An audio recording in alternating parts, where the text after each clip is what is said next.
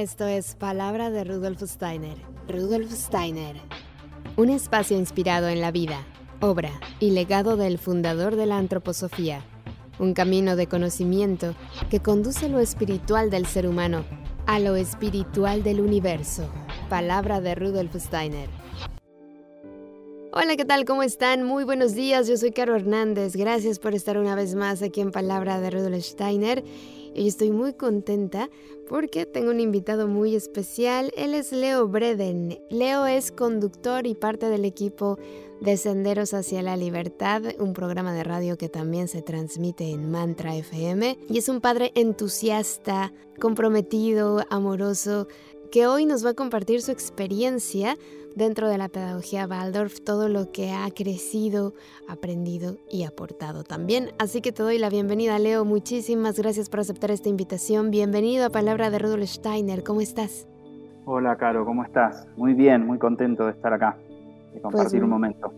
Muchas gracias por acompañarnos, un, un colega de mantra. Leo está en el programa Senderos hacia la Libertad, como ya les había mencionado, y me encantaría que nos compartieras esta evolución que has experimentado como papá en la Escuela Waldorf a través de Senderos hacia la Libertad.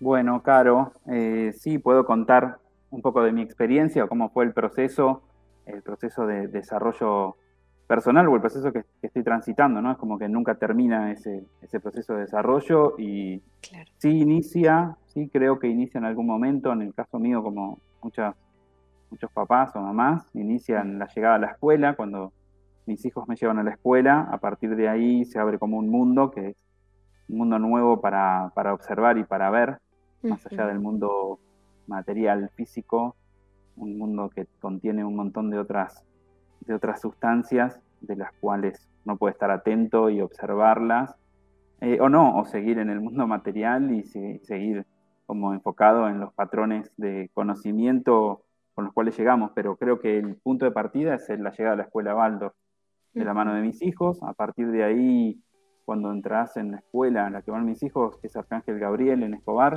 la primera pregunta que te hacían en ese momento era en qué comisión de trabajo ibas a participar, porque nuestras escuelas son autogestivas y, la autogestión depende del compromiso y del trabajo de cada una de las que conforman la escuela. Entonces, a partir de ahí, el primer la primera llegada fue el trabajo como, como papá dentro de la comisión económica de la escuela. Yo ya tenía una formación profesional económica, entonces decidí que ese era el, lugar donde podría llegar a aportar más. Y a partir de ahí se abrió como, como un mundo el estudio sobre la economía y sobre lo que Steiner eh, pensaba, decía y sentía sobre economía. Abrió un montón de, de caminos para repensar incluso mi propia formación profesional.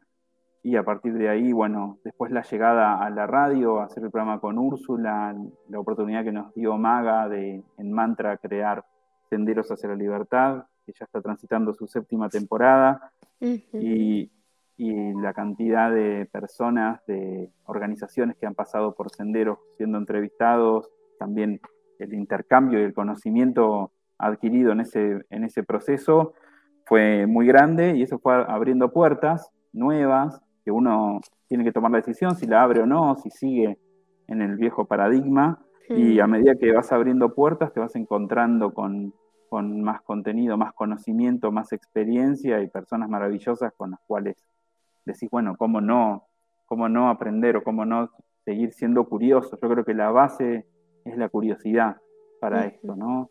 Y, hacerle caso al, al, instinto, a la intuición y seguir hacia adelante. Me parece que ahí está el... Y, poder cuestionarse uno mismo. Yo creo que gran parte de lo que nos trae la escuela a los, papás es la posibilidad de, cuestionarnos y de repensarnos como seres humanos. Que, creo que el, gran aporte de la antroposofía está en esa posibilidad de repensarse, de ver hasta dónde somos o hasta dónde podemos ser. Así que bueno, a partir de ahí arranca mi proceso personal, en esa apertura de, puertas nuevas y del estudio de la economía desde la mirada de Steiner, surgen otras personalidades como Joan Melé, la mm. posibilidad de que venga a nuestra escuela, eh, a que dé un taller de conciencia, viene Joan, trae su taller de conciencia, genera todo un impacto muy grande en nuestra, nuestra escuela sobre el pensamiento económico, la formación con Axel Rodríguez, que es un neuritmista, como mínimo es un neuritmista de Argentina, pero es un maestro con todas las letras, donde él también nos acompaña en un estudio muy grande sobre, sobre la economía y van naciendo nuevas actividades como el apoyo a la Fundación de la Banca Ética Latinoamericana, que también fue una, parte de mi proceso, hoy ya más como segundo anillo, digamos, o como alguien que apoya el proyecto, pero al principio fue el desarrollo del grupo de identidad, la conexión con Yoncos, que es otra organización de Argentina que trabaja acompañando y repensando el dinero, la conexión con Germinar, que es otra organización que trabaja sobre la ecología social, la formación en el seminario pedagógico Waldorf de Argentina con, con el equipo de Úrsula y bueno, un montón de personas. Y es como cada, cada puerta que va abriendo uno como, como papá o como padre, partícipe, con la intención de llevar lo mejor posible a su escuela, te va encontrando y te va abriendo nuevas, nuevas miradas. Mm. Lo cuento un poco porque aquel que ingresa a una escuela Waldorf piensa que, o por ahí dice, bueno, van, van mis hijos a la escuela, ¿no? Va toda la familia. Toda la familia es parte, parte de esa escuela, ¿no? No es que se limita en el ingreso. Y también podés vivir la experiencia de limitarte solo al ingreso, obviamente. Es una educación hacia la libertad. Entonces también existen las familias que por distintos motivos llegan hasta un cierto lugar de, lugar de compromiso o, tienen épocas, las escuelas trabajan por épocas, entonces también los padres trabajamos por épocas, hay momentos donde nos, ven, nos vemos mucho más involucrados y después necesariamente salimos de ese proceso de, involucramiento y entramos y salimos, así como si fuese un, proceso de, aprendizaje en sí mismo.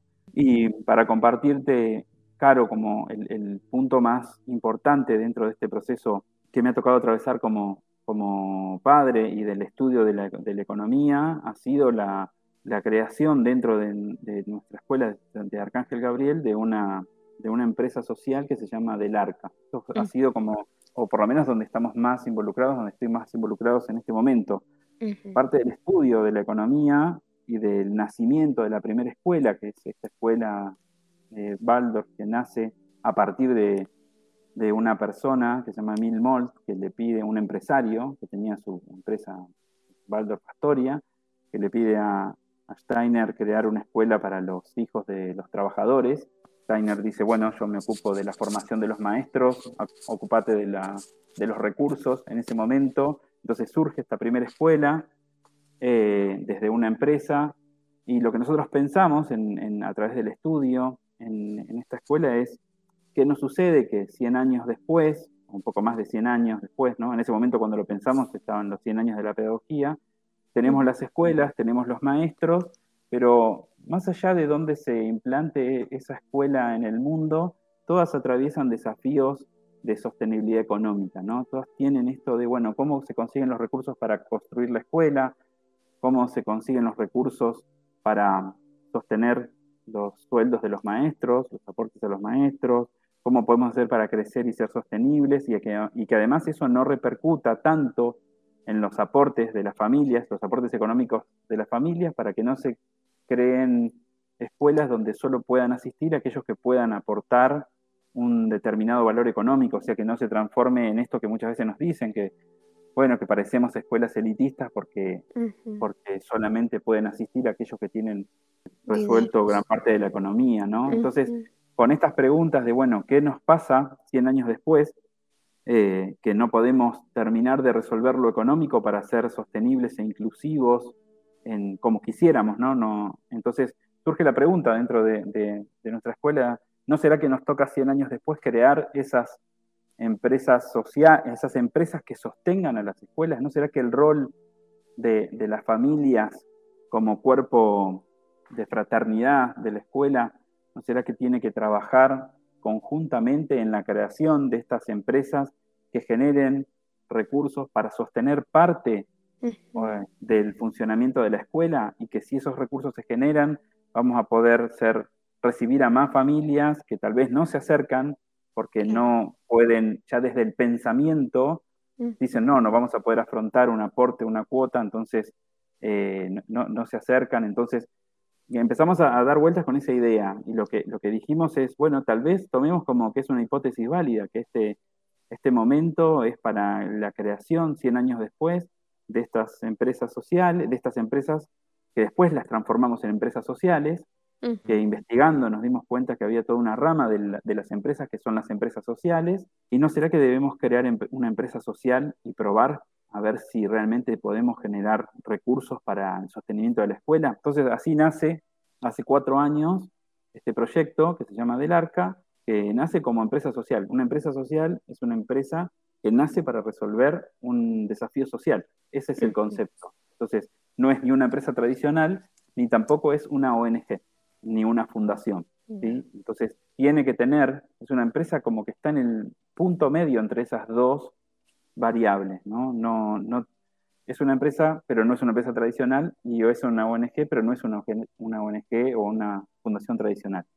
Nace para resolver un problema social, pero tiene que generar los recursos suficientes para ser sostenible por sí misma y ser sostenible en el problema social que intenta acompañar. Así, así nace eh, del arca y a partir de ahí dijimos, bueno, esto no tiene que ser solo para nosotros, y vamos a crear un, modelo de trabajo o una, un intento de modelo de trabajo, tenemos que experimentarlo primero nosotros, pasarlo por el cuerpo, ver si funciona o no, y después de un cierto tiempo poder compartirlos, poder compartir la experiencia con otras escuelas, otras organizaciones, para que se animen a desarrollar sus empresas sociales que sostengan esas escuelas o esas organizaciones, fundaciones, y, bueno, ese siempre fue el objetivo, ser un modelo replicable. Nosotros decimos, bueno, nuestra base es el trabajo comunitario, que es lo que tenemos que sostener, y nuestra, nuestra ley, o nuestra ley social fundamental sería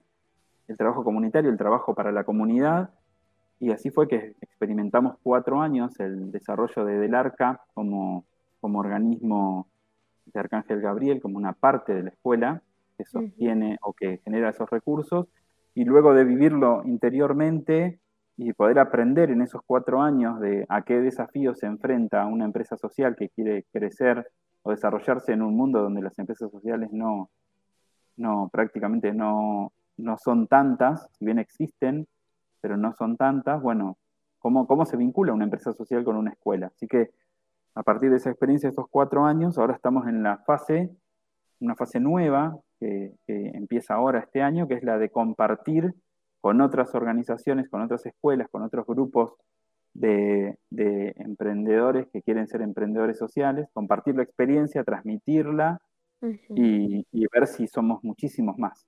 Ahí es, ese es como el, momento presente, Caro, donde estamos. Oye, y tengo una duda, ¿todas las escuelas Valor tienen como requisito ser autosustentables o no, ah, o no son todas las que son así? Sí, sí, sí. Son todas autogestivas, las mm. escuelas Waldorf deben ser autogestivas, y autogestivas significa que tienen que generar los recursos para poder ser sostenibles. Entonces, mm. sostenible significa que pueda seguir existiendo la escuela, que, los, que se pueda desarrollar, que pueda crear sus aulas, que pueda cubrir los sueldos de los, los ingresos de los maestros que van a trabajar, ¿no? Entonces que pueda sostener los ingresos y los sueldos de del personal no docente. Entonces, en ese modelo de autogestión, una familia, un grupo de, el grupo de iniciativas se encuentra con ese desafío. Bueno, damos todo lo que tenemos para hacer la escuela, pero, pero por ahí no alcanza con lo que tenemos y tenemos que crear recursos para sostenerlo. Entonces, ahí, es donde, donde, donde surge la necesidad de encontrar otra forma de generación de recursos para que puedan asistir eh, las familias que realmente eligen esta, este modelo de educación, ¿no? este tipo de educación. Pero sí, es, es, una, es una, una condición que se, auto, que se autogestiva. Mm, mm, muy bien. Y has dicho cosas interesantes, por ejemplo, la, cuando dices yo al ser padre me acerco a una escuela y, ahí me cambia como toda la, la concepción.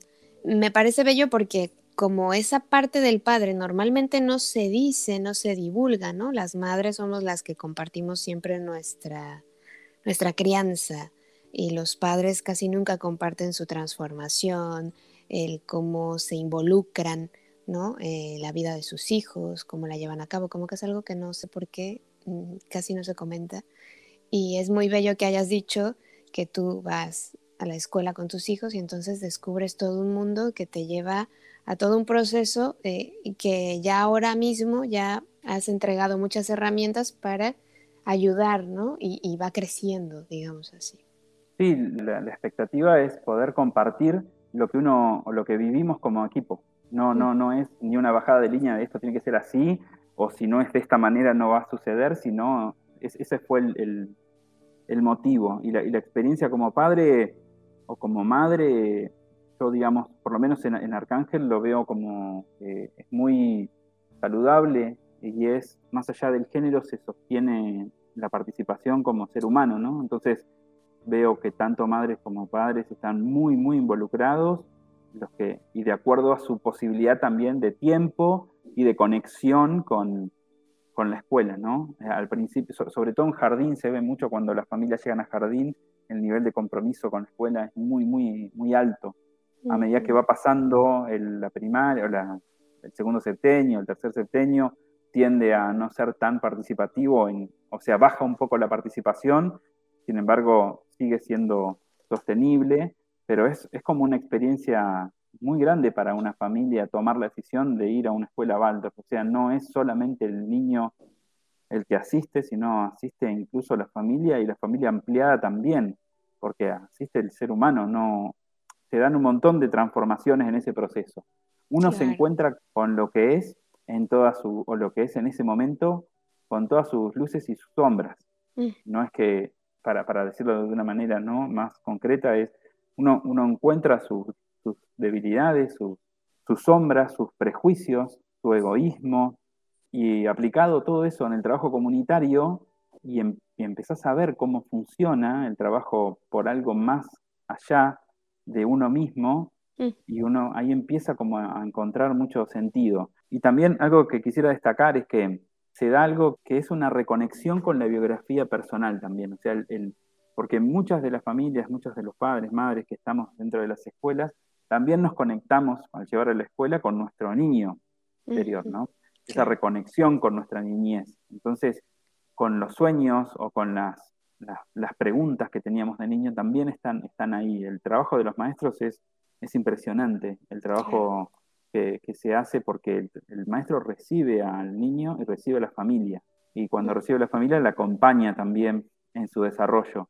Así que es, es como una, una gran experiencia súper recomendable nada fácil, nada fácil. No, no, no es. También es, importante, o sea, aclararlo, es, no, no es que es todo color de rosa, sino que al ser evolutivo el proceso, de, la evolución se da en, el trascender el error, o en el trascender, no, no en el, en, el dar el salto a lo próximo. Eh, te equivocas muchísimo, cometes errores, pero siempre al final procesos evolutivos. Claro, y lo que me gusta más es la parte del compromiso social, ¿no? Muchas veces llevamos a nuestros hijos a la escuela y queremos que de ahí salgan brillantes, educados, formales, con todo hecho, y nosotros en casa, pues, distraídos en, otras, en otras cosas. Y luego vamos a la escuela a reclamar, ¿no? Oye, mi hijo resulta que por tu culpa y entonces en, este tipo de pedagogías, como nos involucramos todos, pues entonces entre todos trabajamos, todos nos vamos eh, mejorando constantemente, ¿no? Para podernos ayudar entre todos, porque es que si no, seguimos en la tendencia de me victimizo y voy culpando a todos los demás, que, por culpa de ellos esto no va bien. Y esto me parece, como dices tú, mucho trabajo, un gran compromiso y ojalá em, esto se, pudiera aplicar a todas las sociedades del mundo, porque eso resolvería muchos problemas. Sí, el, salir del egoísmo es creo que la gran tarea, salir de, la visión de, la competitividad, por ejemplo, de la lucha por la existencia, es, el gran eh, trabajo, es no perder la libertad individual, claro. porque tampoco si nos vamos solo a lo social, nos, perdemos también, porque desaparece el yo. Entonces, no perder la libertad individual, pero trabajando por un propósito comunitario. Encontrar, diseñar esos propósitos comunitarios para, para que los yoes o para que las personas eh, puedan ser libres en el trabajo hacia el propósito, guiados por algo superior, por un bien común superior. Es, muy complejo, porque el encuentro con la biografía personal se da en cada, a cada instante. Cada cosa que decís, cada cosa que pensás, es algo eh, que está fuertemente vinculado a tu historia personal, tu biografía, tu niñez, tu vínculo con tus padres, con tus amigos. Y lo que vemos es que en el trabajo comunitario, cuando trabajás para el, para el otro, encontrás personas que han pasado por la misma situación y oportunidades para poder trascender, para poder comprender, liberarse de esa biografía, aceptarla, y todo eso se da en un proceso natural. Se va dando, no es que uno llegue y dice, bueno, acá vamos a trabajar todo sobre nuestra biografía, sino es como que se va dando, uno va aprendiendo con el trabajo con el otro. El apoyo mutuo es la base del trabajo comunitario. Es el tenemos que crecer todos juntos. Eh, pero bueno, tiene sus enormes dificultades. Por supuesto, como cualquier trabajo con, comunitario, tiene sus desafíos y, su desarrollo también, que es algo muy, muy bello para practicarlo. Claro. Y esta parte de, mm, de la economía, eh, mm, a ver, la escuela tiene que, como dices tú, autogestionarse, ¿no? Pero muchas veces eh, me da la sensación, ¿eh? igual me equivoco, el, sistema de gobierno no nos permite o no le gusta, no sé, eh, que una escuela se pueda autogestionar, o sea, que, no necesite, que no dependa económicamente del gobierno. Y luego me da la sensación, no sé si es directa o indirectamente, como que no permite que eso se, se ejecute, ¿no?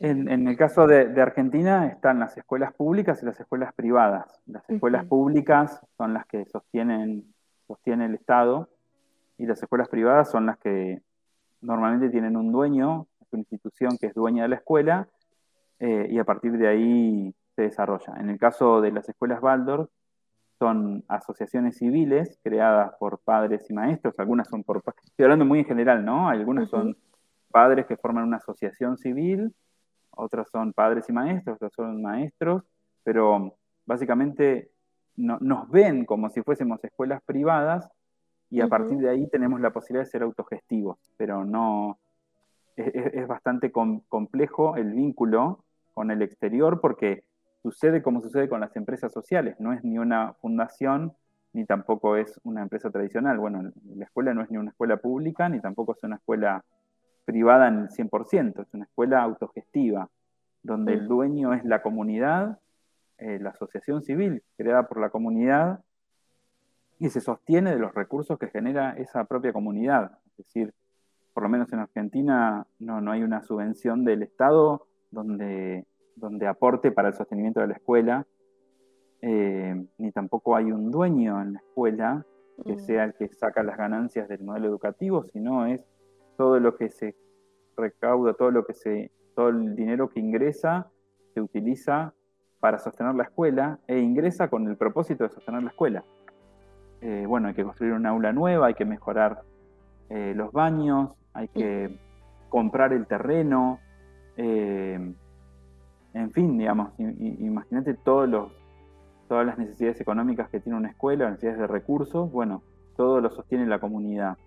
Entonces, a partir de ahí, es todo un gran, un gran desafío. Algo muy, muy importante también para, transitar, porque también experimentás a través de eso qué es lo que sucede en el exterior, ¿no? Con, el dinero, cómo se mueve el dinero en el exterior. Acá el dinero fluye todo el tiempo, va, viene, em, sale de una familia, entra a la escuela, se genera, va a un la escuela contrata a una familia para hacer un trabajo, la escuela le paga a esa familia para que haga ese trabajo puntual, imagínate, no sé, hacer un, trabajo de, construcción, o no, o la persona dice, no, no lo, no lo necesito, puedo donar mi trabajo en ese aspecto, entonces se da como una comunidad económica también, y es muy interesante vivirlo, porque afuera eh, es bastante complejo vivir esa experiencia, entonces, bueno, trae un montón de preguntas la economía dentro de las escuelas Waldorf, ¿no? Porque bueno, es, un desafío grande, es un desafío muy grande y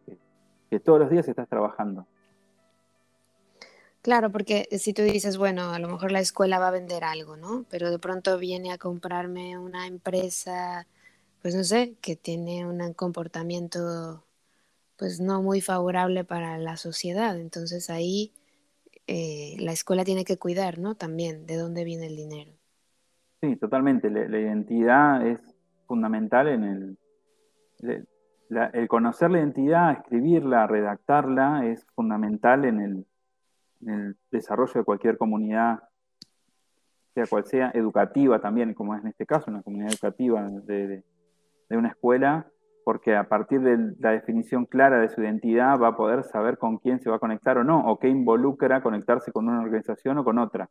Eh, entonces, sí, tiene que, tiene que reconocer en profundidad, pero el trabajo sobre el dinero en nuestras escuelas es muy importante. Siempre estás hablando sobre el dinero, estás hablando en definitiva sobre el vínculo con el dinero, no, no por el dinero en sí, sino cómo cada familia se vincula o cada persona se vincula con el dinero, qué es lo que ve en el dinero, cómo lo observa, qué significa. Y ahí también entran otra vez en juego las, las biografías, eh, que es, bueno, ¿cómo te vinculabas vos con el dinero cuando eras niño? ¿Qué significaba para vos el dinero en tu casa o en tu familia? Seguramente hay, hay un ejercicio de Yonkos, que es esta organización que trabaja sobre, que tiene talleres y, y programas para desarrollar el vínculo con el dinero, donde se pregunta, bueno, ¿cuál es tu primer recuerdo con el dinero? Bueno, ojo que es muy probable que ese primer recuerdo que vos tengas con el dinero haya creado patrones que hoy todavía mantenés en tu mm. vínculo con el dinero, ¿no? Si, no sé, si tu abuela te, tu primer recuerdo es que tu abuela te pasaba un billete o por abajo de la mesa y, y, aparecía como mágicamente y ahora tu vínculo es, bueno, ya va a aparecer de algún lado el dinero. No, no lo tengo que ir a buscar porque va a aparecer. puede, puede, puede haber un vínculo ahí o podés estar con un patrón o esto de, no sé, por ejemplo, eh, el dinero es sucio, no, no, lavate las manos, viste, de niños, no lo toques, que es sucio, que es algo... Y hoy, eh, de grande, de adulto, te encontrás con ese mismo vínculo, con el dinero, como que no, no, no, no el dinero es algo sucio que tiene que estar lejos de mí porque no me hace puro, ¿sí? O sea, lo, lo traigo porque es, muy importante poder verlo para poder transformarlo, porque si no lo vemos, ese patrón está siempre delante nuestro. Entonces, eh, los maestros trabajan en la definición de su sueldo, por ejemplo, de su, no de su sueldo, sino de los ingresos que necesitan para sostenerse. Bueno, imagínate, imaginémonos todas las biografías que están en juego en ese trabajo de los maestros, en la definición de cuál debería ser el sueldo para que necesitan para poder cubrir sus necesidades.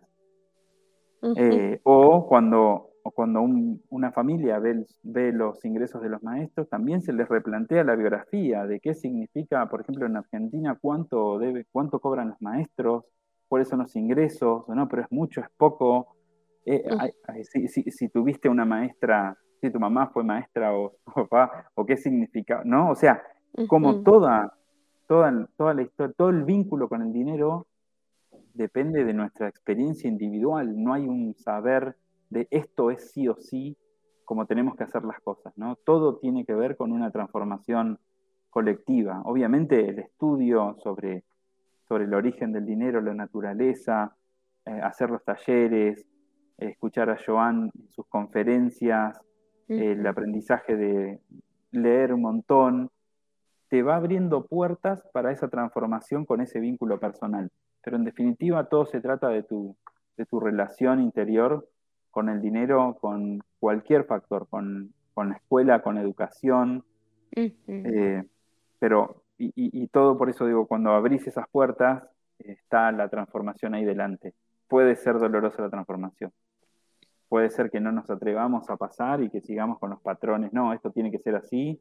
Y lo que nosotros decimos en Del Arca es, bueno, cuando te mira el mundo, mira el mundo hoy cómo está, eh, de, qué patrones estamos hablando, ¿no? Tenemos una desconexión, nosotros hablamos de las tres desconexiones de, en, Del Arca, por ejemplo, ¿no? Que todos los problemas del mundo pueden explicarse por esas tres desconexiones que existen en el ser humano, ¿no? La desconexión del ser humano con, el ambiente, con la naturaleza, la desconexión del ser humano con el otro, en lo social, y la desconexión del ser humano con, uno mismo, que creo que es la más compleja de las desconexiones. con, la naturaleza lo vemos en el mundo porque estamos consumiendo como humanidad 1,7 planetas por año, o sea, nuestro consumo de los recursos renovables es de 1,7 planetas. Entonces, cuando llega, eh, por ejemplo, en Argentina, para el, para el mes de julio ya nos consumimos todos los recursos que podía producir el planeta en, el año, nuestra parte del planeta en el año. Entonces, ¿qué nos está pasando? Que pensamos que es infinito, que los recursos son infinitos. ¿no? ¿Qué es lo que sucede con la reconexión con el ambiente? Y, ni hablar de la reconexión con lo social, con el otro. ¿no?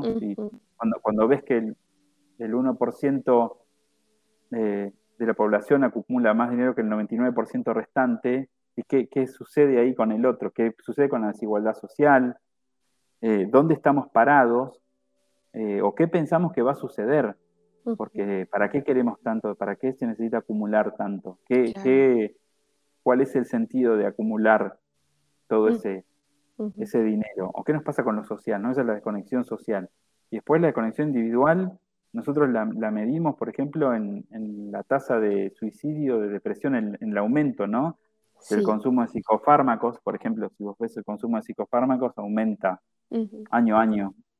Uno de cada tres argentinos, por ejemplo, eh, consume algún tipo de psicofármacos vinculados a la ansiedad, la depresión, a distintas eh, enfermedades que nosotros vinculamos, ¿no? Salvo las que son como de, de origen, ¿no? a esa desconexión del ser humano con uno mismo. Entonces, necesitamos crear escuelas que, que reconecten al ser humano con uno mismo. Necesitamos crear organizaciones que reconecten al ser humano con uno mismo, o sea, que contengan esas tres reconexiones dentro de su propósito. Entonces, eh, desde ahí es donde vemos y desde ahí es donde creamos y hacemos lo que hacemos. Esas son las puertas que te abren el trabajo interior, la antroposofía, la pedagogía Waldorf, el llegar a una escuela y ver que todo es diferente, ver que vas a una reunión de economía y lo primero que se hace es leer un libro donde no encontrás la palabra economía, donde encontrás palabras como apoyo mutuo, esto que decíamos, o trabajo interior, o el desarrollo, o, que, o que vemos las escuelas como organismos vivos, ¿no? Pero como si es algo, la escuela es algo que está ahí eh, implantado en un lugar, no, no, es un organismo vivo, es un, organismo social que va a interactuar, que tiene vida, que necesita eh, sustento para poder seguir siendo vital, que el dinero es la sangre del organismo social, del organismo vivo, que no nos podemos quedar sin dinero porque si no, no, no vamos a tener vitalidad, que la sostenibilidad y la sustentabilidad depende de la vitalidad del proyecto, entonces ahí entras como en una en un planteo, en un replanteo de un montón de cuestiones, en la afirmación de un montón de, preconceptos que uno tiene también, ¿no? Eh, y que muchas veces lo, los borra porque la misma sociedad te va llevando a que, no, bueno, esto es para, esto, esto, sos, un idealista, ¿no? Por eso pensás en estas cosas, ¿no? El idealismo, o, esa escuela para hippies, ¿no? Que te, encontrás todo el tiempo diciendo, no, es una escuela para hippies. Y que, eh, bueno, ok, hablemos sobre qué es, qué es el hippismo, o por qué me estás diciendo, de dónde lo ves, qué es prejuicio, es un prejuicio. Fuiste, no, fuiste entraste alguna vez a una escuela, fundaste una escuela, no sé, cuál es el, principio, por qué me estás, eh, o por qué nos estás diciendo esto, ¿no? Pero bueno, nada, ¿por qué, lo está, qué pasó en tu biografía que, que tu forma de ser despectivo con, con los padres de una escuela es que, es, decir, no hippie, digamos, ¿por qué usas esa palabra como algo negativo? ¿Qué te pasó? ¿Qué te pasó que lo usas como algo negativo? ¿no? Bueno, eso está, está todo el tiempo, ese arte de lo social que habla Steiner, vivo. ese, ese arte que hay que aprender, hay que tratar de, de, comprender, de internalizar y de llevar a la práctica, sobre todo, que no quede todo en el pensar, ¿no? Porque si no queda en el pensar, pero bueno, eh, juntémonos, hagamos un trabajo conjunto y a partir de ahí vivámoslo.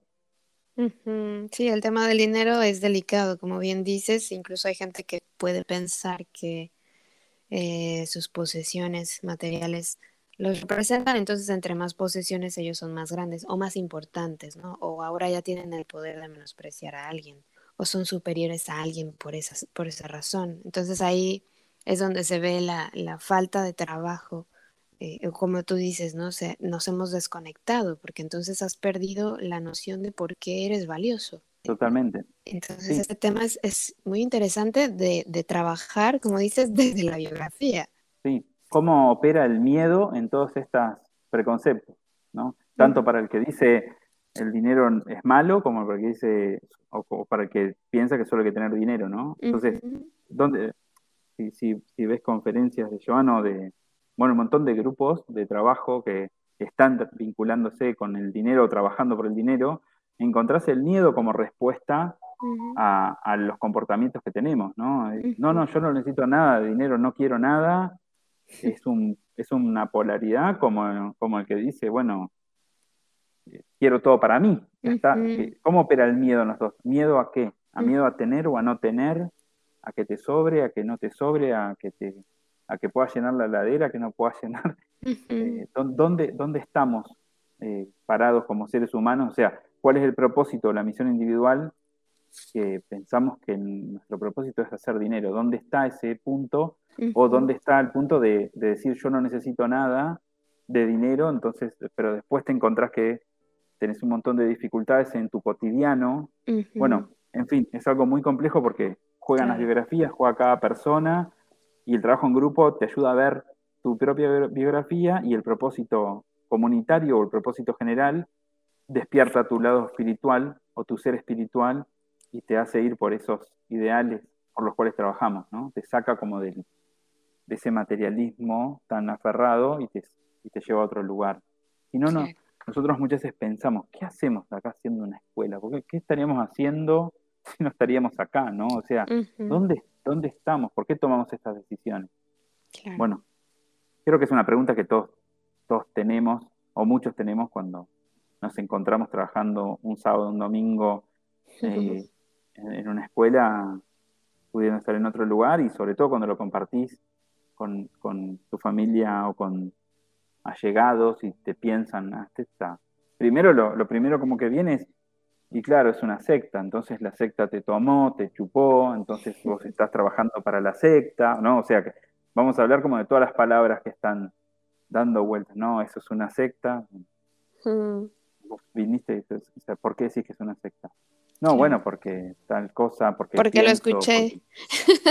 lo estoy repitiendo. Exactamente. Sí, bueno, Imagínate que todo eso sucede muchísimo. Sí, claro. Bueno, y entonces del Arca nos decías, es una empresa social. Y sí. entonces la gente se puede acercar a consultar con ustedes, asesorarse con ustedes. ¿Cómo es la función? Sí, en, principio, en principio lo que nosotros estamos haciendo este año es crear un, creando un programa para compartir con otras con otros grupos de, padres, con otras escuelas, para que puedan ver cómo hicimos la empresa social y, llevarlo a su propio lugar. ¿no? Entonces estamos creando un programa eh, para compartir todo el, todo el conocimiento y la experiencia. Ese, programa eh, lo llamamos Crisálida, eh, que es esa, ese estadio entre oruga y mariposa, ¿no? ese, estadio, ese punto medio que es un estadio de trabajo interior. Es donde la oruga toma la decisión de ir a hacer mariposa y tiene que trabajar interiormente con mucha profundidad en un espacio controlado, cubierto, contenido, y va a trabajar interiormente para llegar a ser mariposa. Entonces nosotros cuando pensamos, bueno, ¿cómo vamos a hacer ahora para compartir esta experiencia? Y vimos que en el mundo de las empresas tradicionales se llamaba incubadora de proyectos, bueno, el arca se va a transformar en una incubadora y no nos, no nos resonaba el nombre incubadora. Cualquiera que ha tenido sus hijos en una incubadora sabe que no es un nombre, un término muy feliz, ¿no? O sea, los recuerdos son, otra vez, ¿no? La biografía, los recuerdos son terribles. Además, incubadora, muerte estaba ahí como la palabra, eh, no natural, algo no natural, ¿no? Artificial. bueno, artificial. No nos sonaba la palabra incubadora. Si uno busca hoy, bueno, tengo mi emprendimiento y quiero llevarlo a un próximo nivel, todos te dicen llevar a una incubadora. Bueno, no, nosotros dijimos, no puede ser ese el nombre, tenemos que encontrar otra forma, así que eh, encontramos en la naturaleza la respuesta, la respuesta es la crisálida.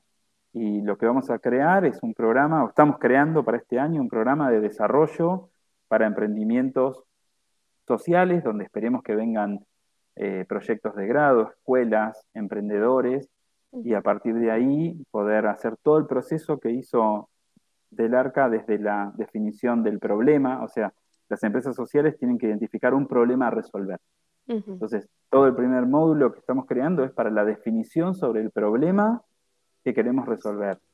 A partir de la definición del problema, pasamos a otro módulo que va a ser la definición de la solución o la creación de la solución. Entonces, partimos de la base de las empresas sociales tienen que ser especialistas en los problemas, tienen que enamorarse del problema y no de las soluciones. Las soluciones podrán ser diferentes, porque uno puede decir, bueno, la solución para el problema de, la alimentación consciente es, no sé, crear una red de productos, una, distribuidora de productos agroecológicos, pero por ahí puede ser que, que la solución en sí pueda cambiar, pueda transmutar, pueda ser diferente, entonces, lo que nosotros decimos o que vemos que muchos emprendedores se enamoran de su solución y no de su problema, entonces se quedan como estancados en que tiene que funcionar sí o sí esa, forma de, esa solución y se pierden en el problema. Entonces, los primeros módulos van a ser problema, solución, creación de una propuesta de valor, trabajo comunitario, cómo se gestiona o cómo gestionamos nosotros el trabajo comunitario, cuál es el vínculo de la, de, la, empresa social con la escuela, con la comunidad ampliada, con otras comunidades. el trabajo interior que tiene que desarrollar el emprendedor social, porque tiene que poder transitar el fracaso, eh, trabajar en grupo, cómo debe prepararse interiormente una, una, persona que va a participar de un proyecto colectivo. ¿sí? Esto de que estuvimos hablando, ¿no? todo el programa ¿no? del reconocimiento de sí mismo, de la biografía, de su historia, de que, de que puede, eh, puede, puede opinar que es necesario que opine, porque tenés dentro del trabajo comunitario las personas que nunca opinan y que se suben, las personas que están todo el tiempo opinando de lo que debería ser. Entonces, ¿cómo se regula? Bueno, va a haber un módulo sobre trabajo sobre trabajo interior para que esa soledad que muchas veces vive el emprendedor pueda, pueda atravesarse. Cualquiera que tiene un emprendimiento personal sabe que hay un proceso de soledad ahí o de visión, estar equivocado o no estar equivocado, funcionará. Eh, bueno, todos los aspectos legales, todos los aspectos contables de este tipo de empresas sociales. En fin, vamos a hacer como todo el proceso que hace la oruga en esa crisálida, donde se va encontrando con la luz, con la oscuridad, va definiendo su solución, reconociendo el problema, siendo especialista viendo cómo se comunica, bueno, y todo ese proceso para después poder a su próxima, próxima etapa. Así que estamos en hoy estamos en el proceso de creación, esperemos que en los próximos meses ya podamos salir a, comunicarlo. Esta es la primera vez que hablamos sobre esto, o sea, mm. para, para este programa es como la primera vez que lo, nombramos a, a Crisálida como lo que se viene, y este año vamos a apuntar todo a, a ese compromiso con los emprendimientos sociales porque lo, vemos como parte de nosotros, no es un programa donde venís y bueno, o, lo aprendiste o no lo aprendiste, o lo incorporaste o no lo incorporaste, sino cada emprendedor, cada emprendimiento, cada proyecto de grado, proyecto social, va a tener un tutor, o sea, cada cinco va a haber un tutor que los va a acompañar en todos sus desafíos, eh, todas sus necesidades individuales y, y el compromiso es el apoyo mutuo. O sea, no vemos el desarrollo de uno sí y uno no. Es crear un ecosistema de empresas sociales que se interconecten entre sí, se llama asociatividad, un proyecto de asociatividad o, de cooperación, donde todos podamos crecer eh, de manera libre, de acuerdo a nuestra identidad, pero sabiendo que podemos contar con el otro y que el otro va a estar vinculándose, o sea que ese emprendimiento, o no sé, eh, imagino un proyecto de grado que viene con su, su diseño de libretas, o que hace, o su editorial. Bueno, imaginamos toda la reconexión con estos emprendedores donde el que tenga la necesidad de tener libretas pueda reconectarse, cada uno desde su individualidad, desde su identidad, desde su misión, pero trabajando de manera colaborativa. Entonces, esa es la red o el ecosistema que buscamos crear y lo que vamos a hacer es compartir cómo lo hicimos nosotros, no para que se tome como es lo que hay que hacer, sino es, bueno, ellos que estuvieron cuatro años en esto, pudieron ver esto de manera comunitaria y colectiva, qué nueva sabiduría vamos a crear para poder llevar adelante. Esa es la expectativa de este año. además de hacer nuestras cajas de fin de año y bueno, nuestros productos como hacemos siempre, es crear esta etapa, esta crisálida y para el apoyo mutuo. Y, bueno, y vincularnos con un montón de organizaciones de Latinoamérica, de escuelas de Latinoamérica, de, España, por ahora es habla hispana, digamos, lo que estamos pensando, pero, pero queremos que todas esas organizaciones que quieran ir por un resolver el problema de la sustentabilidad o la sostenibilidad económica puedan crear su empresa social que los acompañe y compartir desde ahí. Ahí estamos, Caro, o sea, es algo muy nuevo, esperemos que en abril, mayo ya podamos abrir eh, las inscripciones, marzo, abril, y ver cómo se forman los grupos y crear esta, este ecosistema. Mm, pues sería muy interesante de ver, me imagino que estarán entusiasmados porque es un modelo, digamos que va a ser como un modelo, ¿no? Y después ir viendo cómo va creciendo, ¿no? Cómo la gente va aportando y van agregando va creciendo y eso nos va a dar la posibilidad a muchas familias de poder, o sea, de que se desarrolle más esta pedagogía, de que tenga más fuerza, por así decirlo, y entonces eh, esté más cercano, porque de verdad que como decías al principio, pareciera que esta pedagogía es elitista, ¿no? Hay, hay algunas tarifas que hay que pagar que son mm, a veces muy elevadas o que se sale del presupuesto y no podemos alcanzar para llevar a nuestros hijos a este, a este modelo de, pedagogía y además que yo creo que nos, nos enriquecemos todos de cierta manera porque esto fomenta eso, ¿no? El, trabajo comunitario, el eh, obligar a, las instituciones a que su dinero, eh, digamos que sea ético, y, entonces al final, esto, si nos vamos contagiando todos, pues imagínate el gran impacto que va a tener, y yo me imagino que, como tú dices, tú estás haciendo tu trabajo desde casa, ¿no? diciendo, bueno, bueno, a ver, esta es mi contribución, y pareciera pequeña, pero así se ve, se ve que va a ser grande, no sé, yo me entusiasmo con la idea, ojalá. Sí, la, visión, Caro, con, esto, como cierro el, punto, es el paradigma económico en el cual estamos inmersos sale muchas veces desde las universidades. De las, en las universidades donde sale ese contenido que hoy rige en el paradigma económico. Nuestra visión es hacer desarrollo comunitario tomar mucha experiencia durante los próximos años de estos emprendedores, poder ir documentando el proceso de los emprendimientos sociales, eh, en relación con el dinero, crear contenido, a partir de ese contenido crear una editorial, una editorial que pueda documentar y que pueda generar este, estos libros o esta información, y una vez que tengamos la editorial, la red de, eh, el ecosistema de emprendedores, poder dar ese paso para crear la universidad, que la universidad, o como se llame, porque capaz que ni se va a llamar universidad, eh, tenga ese contenido para poder eh, crear ese nuevo paradigma tan necesario, que lo estamos creando todos en un montón de lugares diferentes, pero nuestra visión es, hagamos experiencia, hagamos trabajo empírico para poder que cuando llegue la universidad tengamos que colocar dentro de la universidad. Entonces, ¿qué vamos a colocar entre la universidad? Todos estos años de experiencia y de trabajo común, de desafíos resueltos, de fracasos, eh, para poder ese crear, para poder contener en, ese espacio educativo, esa fase educativa, cómo queremos que sean las organizaciones del futuro. Claro. Entonces, ahí, eso, ese es el, punto final. O sea, hoy son cajas de fin de año, o sea, nosotros tenemos que, lo vemos desde ahí, ¿no?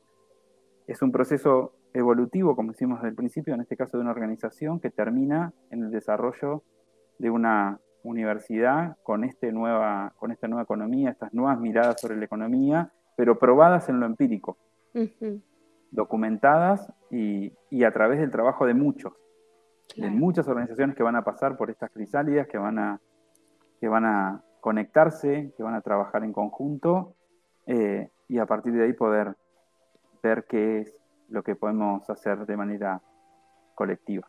Mm. Pues enhorabuena y ojalá que sí que haya que haya mucho éxito en ese proyecto que suena muy interesante y, estoy segura que va a ayudar a muchos. Así que bueno, pues yo no me queda nada más que invitarlos a que te sigan escuchando en Senderos hacia la Libertad, a ti y a todo tu equipo, y, a seguir difundiendo esta educación que a mí por lo menos Me encanta, me parece para los que podemos ser personas más sensibles, que nos viene muy bien y nos ayuda muchísimo. Es una, es una gran herramienta. Así que muchísimas gracias por habernos acompañado, Leo. Gracias, gracias Caro, gracias a todo el equipo de Palabra de Rudolf Steiner y déjense atrapar por la curiosidad. Para adelante, para adelante. Bueno, gracias. ¿eh?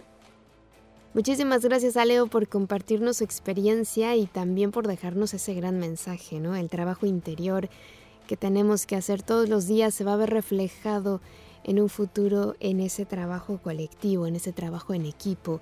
Y de verdad que tenemos que hacer un compromiso entre todos, irnos ayudando, apoyando, a superarnos, a conquistar esas metas que tenemos personales, sobre todo para vencer esas emociones negativas que muchas veces nos apagan o que nos limitan o que nos quiebran ¿no? A la hora de convivir con los demás. Así que ojalá todos tuviéramos ese entusiasmo de aportar algo al mundo, de dejar nuestra contribución a la humanidad. De alguna manera yo creo que todos todos lo vamos haciendo poco a poco. Así que muchísimas gracias por acompañarnos una vez más. Por mi parte ha sido todo.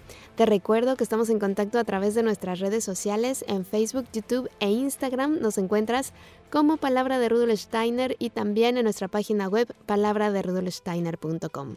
Ya sabes que contigo están mis mejores deseos, que el sol brille mucho tiempo sobre ti, que el amor te rodee siempre y que la luz que mora en ti guíe tus pasos. Si así debe ser, nos escuchamos el próximo miércoles. Yo soy Caro Hernández, gracias. Hasta la próxima. Escuchaste Palabra de Rudolf Steiner. Rudolf Steiner.